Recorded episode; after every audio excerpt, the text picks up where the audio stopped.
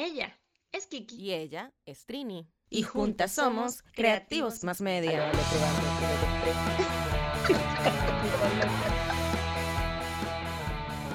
Hola mis creativos, ¿cómo se encuentran? Bienvenidos una vez más a Creativos al Aire. Ya son tres los capítulos que hemos disfrutado juntos. Primero compartimos un poco sobre nuestra trayectoria, luego hablamos sobre el famoso arte de procrastinar y para seguir en acción, esta vez les vamos a compartir algunos truquitos sobre la redacción de contenido. Pero lo vamos a hacer con una invitada súper mega especial, María Alejandra Linares, comunicadora social, copywriter y una súper talentosa mujer de las letras. Así que si quieren saber todos los tips para generar contenido de calidad y atractivo para su comunidad, no se despeguen de Creativos al Aire. ¿Nos acompañan?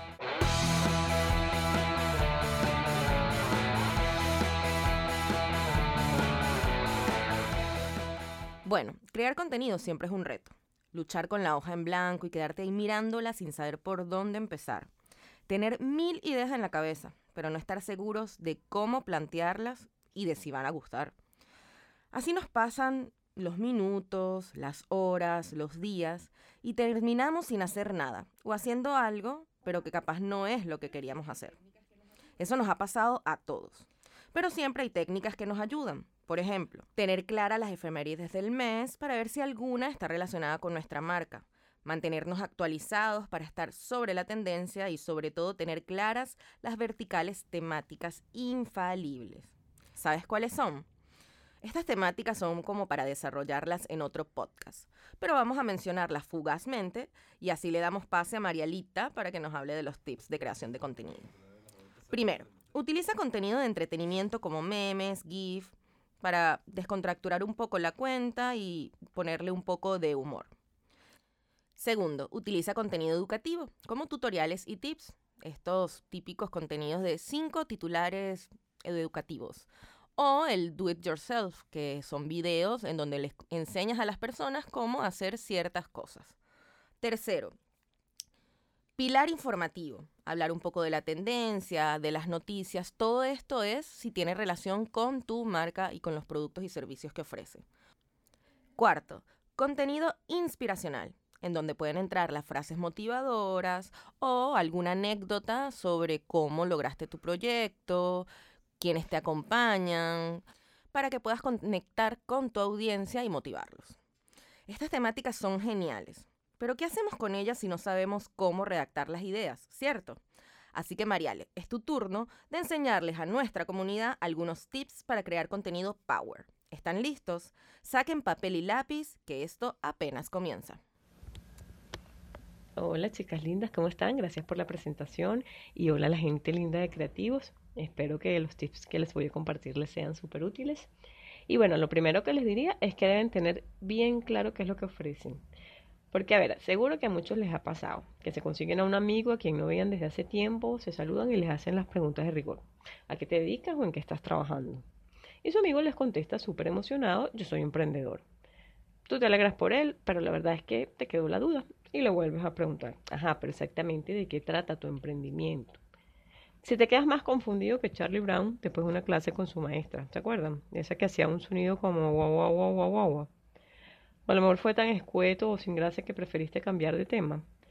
Tu amigo está cometiendo un error muy común entre muchos que desean dar a conocer su producto o servicio y por supuesto venderlo. Entonces, para que no les pase a ustedes en su mundo online, les recomiendo que se respondan como mínimo las siguientes dos preguntas. Eso sí, lo más claro y detallado posible, así como que cualquier persona y de cualquier edad lo pueda entender. La primera, ¿qué es exactamente lo que ofrezco? Y la segunda, ¿qué problema resuelvo y a quién? Para darles un ejemplo, no es lo mismo que yo diga soy copywriter a decir escribo textos persuasivos para emprendedores en el área de la salud y el bienestar que quieren vender sus productos y servicios en Internet. Al menos ese va a ser un comienzo, porque ya después tendrán tiempo y espacio para usar otros argumentos poderosos para persuadir a sus clientes ideales, como mostrar quiénes son como marca apelando a su historia, sus motivaciones, los testimonios de sus clientes satisfechos, entre muchas otras cosas. Genial, me encantó, sobre todo la parte de Charlie Brown. y es cierto, realmente si no tenemos claro qué ofrecemos, ¿cómo vamos a transmitirlo? ¿No creen? Bueno, Mariale, y cuéntanos, luego de hacer este ejercicio, ¿cuál sería el próximo paso? Bueno, Kiki, el próximo paso es enfocarse en quién es su cliente ideal. Y este punto es crucial porque muchas veces le preguntas a un emprendedor quién es su cliente ideal y contestan todo el mundo, porque piensan que mientras más personas escuchen su mensaje van a vender más, pero eso no es cierto. La mejor forma de entenderlo es ver el copywriting como una conversación. ¿A quién le vas a hablar? Pues a la persona que realmente desea o necesita lo que ustedes ofrecen. Recuerden esto, sus textos serán más persuasivos cuando lleguen directo al corazón de quienes les interesa que los lean, que al final van a ser sus compradores potenciales. Y eso lo van a lograr cuando usen las palabras exactas que él o ella, y me refiero al cliente ideal, necesitan leer o escuchar. Interesante. ¿Y cómo se logra esto, Mariale? Bueno, tienen que ponerse en los zapatos de su cliente ideal y hurgar en su dolor, ver sus problemas, con qué sueñan. Hay que como meterse en su cabeza e imaginarse cómo se sentiría esa persona usando su producto o de qué serían capaces gracias a sus asesorías, por ponerles un ejemplo. Ya no podemos quedarnos en el tipo de segmentación demográfica limitada, donde decía, mi cliente es una mujer de 30, 40 años, de estrato AB, que vive en Santiago de Chile. Ok, eso es importante, pero ya ahora hay que dar un paso más allá. ¿En qué trabaja? Tiene hijos, son pequeños, son grandes, cuál es su profesión, qué le gusta leer, qué tipo de webs visita, cuáles son sus aficiones.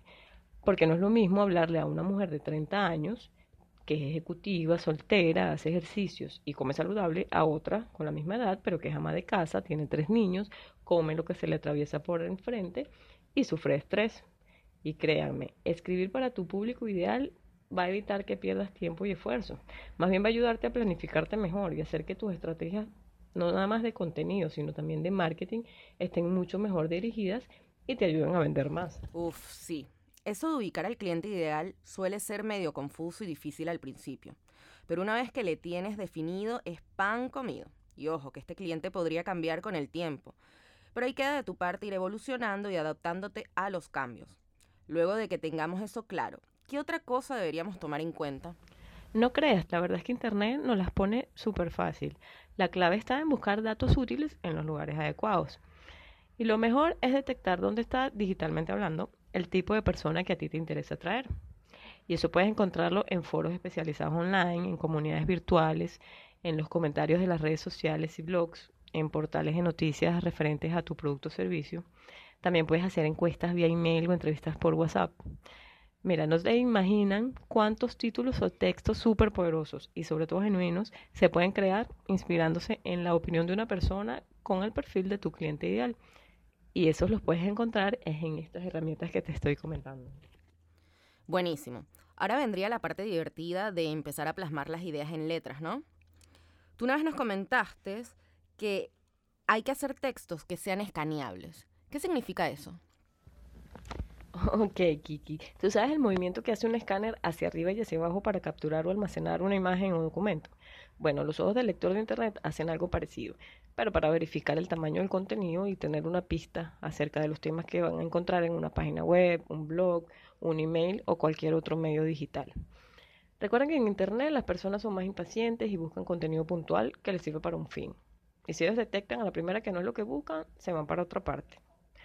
Por eso es que no deben tratar el contenido digital como si fuera un libro impreso, sino usar técnicas súper fáciles de copywriting para que sus lectores se animen a leer el contenido completo. Y aquí les voy a dar cuatro técnicas. Voy con la primera. Redacten de manera simple, directa y detallada. No es necesario que llenen sus textos con adjetivos, palabras rimbombantes o mensajes de relleno. Y sean sinceros con ustedes mismos. Si alguno de sus textos no aporta algo, apliquen la máxima menos es más y córtenlo. La segunda técnica, creen títulos y subtítulos con gancho, porque si no llaman la atención o generan curiosidad, el lector podría dejarlos pasar, y eso no es lo que ustedes quieren. Para crearlos pueden usar como base los beneficios de su oferta, de una noticia, un dato relevante para su audiencia, alguna novedad. Miren, apelen a su creatividad y les van a salir títulos y subtítulos maravillosos.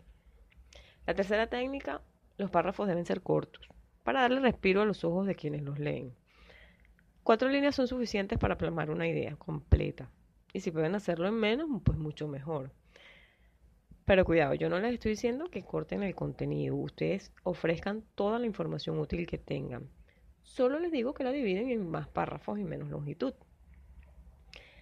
La cuarta técnica también es muy útil ordenar la información que quieren destacar en viñetas o checklist. Este recurso les va a servir muchísimo porque facilita la lectura, pueden organizar la información, resaltar puntos importantes y bueno, al final los ayuda a que las ideas sean más concisas. Y ya para finalizar, es nunca olvidarse de los llamados a la acción. Sí, súper indispensables los llamados a la acción porque además son una especie de guía para la audiencia, ¿no? Sí, sobre todo porque la llamada a la acción es un momento cumbre cuando tú le vas a pedir a tu potencial cliente que haga lo que a ti te interesa. Compartir tu contenido, comentar, comprar, dejar sus datos. Y allí no se dar muchas vueltas, sino decirlo sencillo y claro. Lo mejor es que sigan la coherencia del discurso y como le han venido hablando a la persona directamente de tú, pues el llamado a la acción va a funcionar mejor si lo mantienen igual. Por ejemplo, en vez de colocar un botón que diga comprar ahora, entren en la cabeza del cliente para que al hacer clic, él diga, quiero comprarlo o sí, quiero agregarlo a mi carrito ahora. Además que psicológicamente va a sentir que el que tomó la decisión fue él y que nadie le está ordenando hacerlo. Y además es súper importante que el botón o banner donde coloquen el texto llame la atención gráficamente pues para que destaque. ¿Qué otro consejo le puedes dar a nuestra audiencia, Marielita? Bueno, puedo decirles que consigan su propia voz, que se note que son ustedes donde quiera que escriban. Si quieres que tu marca sea percibida como amigable, analítica, dulce, sensible, discreta, corporativa, seria, alegre o neutral, elige cuál es la personalidad que quieras y escribe como si lo fueras. Para que lo vean clarito, hay dos copywriters que a mí me encantan y que son un ejemplo claro de esto que les quiero decir con la personalidad. Una es la maestra de maestras, Mayr Tomasena. El mensaje inicial de su web dice, mejora tus textos, aumenta tus ingresos. Con el mensaje apropiado en el lugar adecuado, tu negocio crecerá más rápido. Aprende a escribir de forma persuasiva e impulsa tus ventas gracias al copywriting que convierte usuarios en clientes los 365 días del año. Espectacular. Pero ahora fíjense cómo lo dice el otro copywriter que me encanta, que tiene una personalidad completamente diferente, que se llama Fizz. Su página web comienza así. Copywriting, persuasión e influencia estilo rebelde sin tonterías, solo ciencia y resultados. Únete a la rebelión. Dígame si no se diferencian con su personalidad y eso que están ofreciendo el mismo servicio. Y ya para terminar, lo que les puedo decir es algo demasiado importante y es mantener una buena ortografía, porque es horrible leer un texto y que se te cuele un error. Puedes haber hecho la mejor redacción de tu vida, pero una falta de ortografía va a salir a relucir con bombos y platillos. Es así como cuando estás dando una conferencia espectacular, pero la blusa te queda apretada y parece que el botón va a saltar a la cara de alguien. Bueno, en ese caso es muy triste que tu audiencia se distraiga con ese error de imagen, en vez de enfocarse en el contenido que estás intentando transmitir. Entonces no importa lo pequeño que sea el error, te va a hacer perder profesionalismo y credibilidad. Para evitarlo, lo mejor es que le pides a alguien con criterio que los lea. Si tienes que pagarle, pues créeme que vale la pena. Porque pasa que muchas veces lees tanto el mismo texto que tu cerebro deja de ver los errores y los pasas de largo. Ay, sí, eso es cierto, que el error siempre salta de primero y puede causar hasta perder el interés por seguir leyendo el contenido. Entonces es súper importante mantener una ortografía impecable. Hace poco, por cierto, publicamos en Creativo sobre esto de tener la propia voz y de colocar su propia impronta. Y es que hay tantas personas compartiendo información que realmente tienes que encontrar la manera de destacarte con tu texto y con tu imagen para que sepan quién eres desde el primer momento. Bueno, Marialita, de verdad, muchísimas gracias. O sea, hoy nos diste una cátedra increíble de cómo redactar textos persuasivos y atractivos. De verdad que este podcast me encantó, me pareció súper valioso. Espero que a ustedes también les haya gustado y que, bueno, obviamente apliquen todos estos datos y estos tips en sus cuentas. Y está además decirles que si les quedó alguna duda o si quieren saber un poco más sobre cómo redactar persuasivamente o atractivamente, pueden contactarnos en nuestras redes sociales, arroba creativos por Instagram o también pueden leernos en nuestra web www.creativosmasmedia.com. Y también pueden contactar a Mariale a través de su correo electrónico maria.linares.unda.gmail.com.